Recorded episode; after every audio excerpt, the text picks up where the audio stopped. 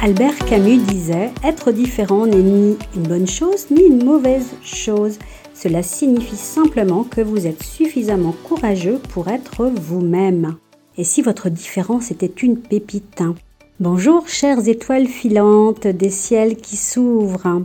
Je suis Nathalie Lecam, facilitatrice de changement et j'accompagne les adolescents, les jeunes adultes et les femmes de profils atypiques, les hypersensibles, les hypersensibles empathiques et les hypersensibles spirituels à mieux accueillir leurs différences gérer les émotions, développer la confiance ainsi que la relation interpersonnelle et intrapersonnelle.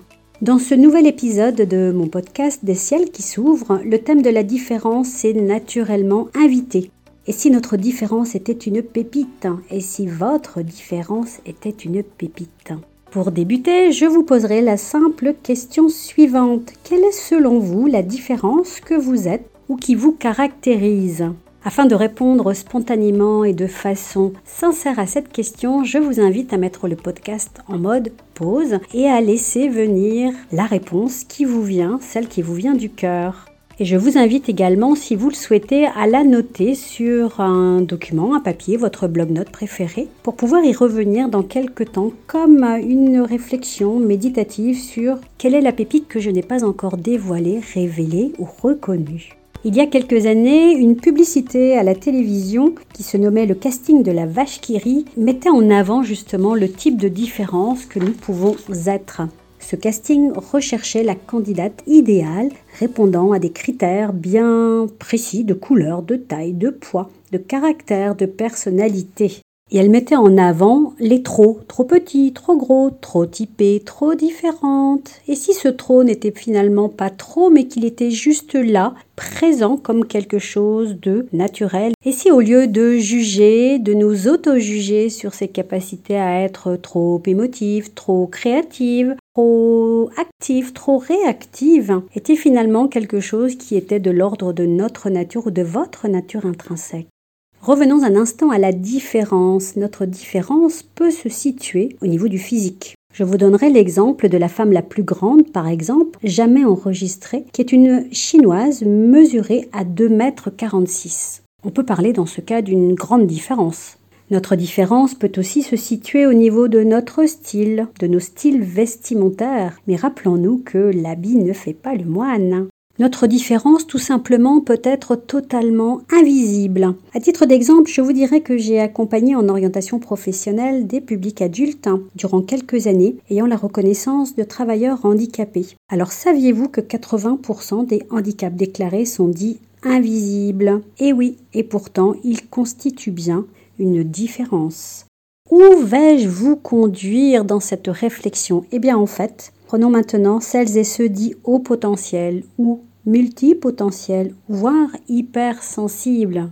Prenons par exemple haut potentiel. Je n'apprécie pas forcément cette dénomination parce que qui dit haut pourrait dire bas. Or, ce n'est pas la réalité. Aussi, je dirais plutôt les potentiels différents.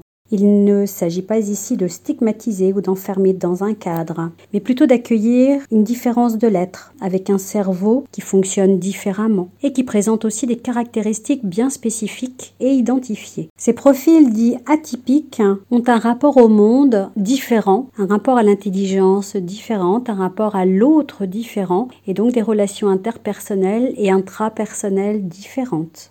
Cette intelligence peut être mesurée pour celles et ceux qui le souhaitent hein, par le quotient intellectuel, le QI. Est-ce qu'un seul quotient intellectuel peut définir totalement un être humain? Alors vous allez me dire oui, mais il y a un autre quotient qui existe qui est le QE, le quotient émotionnel. Quel drôle de jargon, n'est-ce pas? Et il s'agit ici encore de mesurer une différence d'intelligence émotionnelle.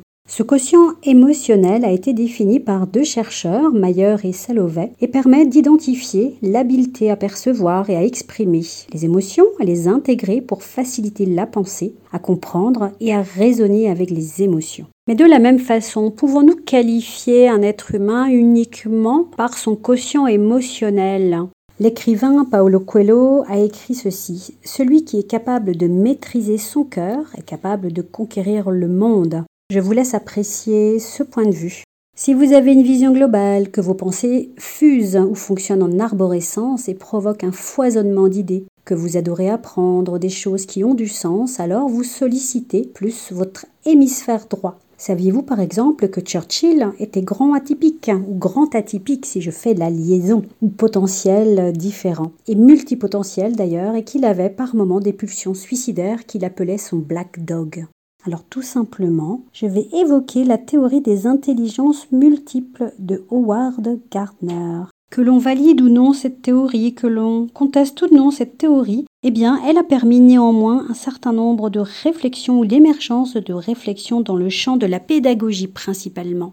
Et si nous acceptions l'idée que nous sommes tous huit fois intelligents de manière différente, ou que nous avons tous huit formes d'intelligence potentielles à découvrir, à révéler, à dévoiler, et si justement vos formes d'intelligence étaient une pépite, étaient des pépites et si derrière cette différence ou ces différences se cachaient des potentiels à révéler, à dévoiler, à accueillir, à valoriser? Et si le temps d'oser montrer cette différence ou ces différences était venu? D'après Albert Einstein, tout le monde est un génie, mais si vous jugez un poisson sur sa capacité à grapper un arbre, il passera toute sa vie à croire qu'il est stupide.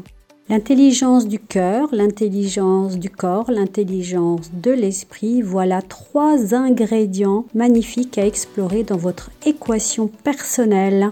À très bientôt, prenez soin de vous. Merci de votre écoute.